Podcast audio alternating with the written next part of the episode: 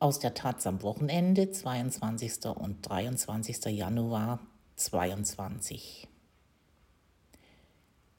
Leben und Sterben in LE.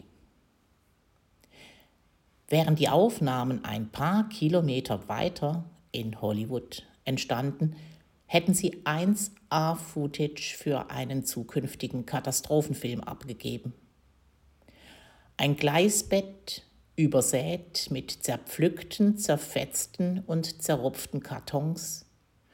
Überall liegt Zeug herum, mehrere hundert Meter entlang der Bahnstrecke.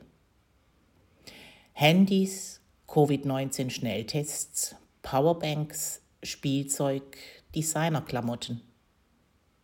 Aufgeweichte Pappe, Plastik, Styropor, soweit das Auge reicht.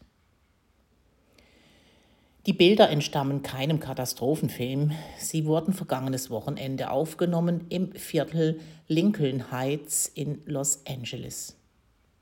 Dort wurden reihenweise Waggons und Container geplündert, in denen UPS, Amazon und FedEx ihre Pakete transportierten.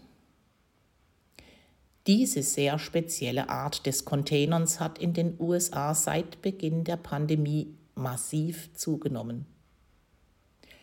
Die Eisenbahngesellschaft Union Pacific, führend im Güterverkehr des Landes, meldete zuletzt 90 beschädigte Container. Täglich. Der perfekte Dünger für spontane Containerexzesse ist wohl die Pandemie. Die Kriminalität sei in Lincoln Heights während Corona gestiegen, erzählt ein Polizist aus LA der New York Times. Er sprach von einem Storm of Crime with Covid.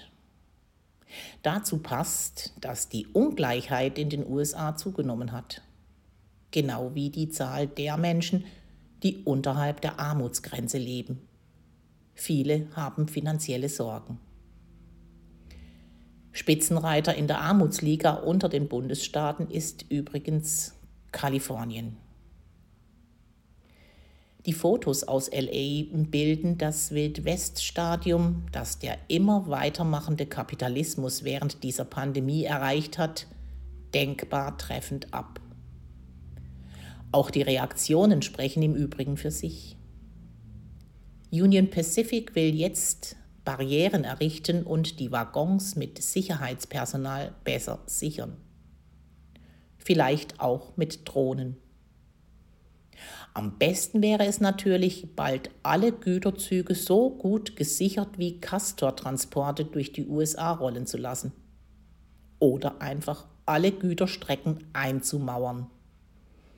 Damit wäre das Problem dann sicherlich gelöst. Von Jens Uthoff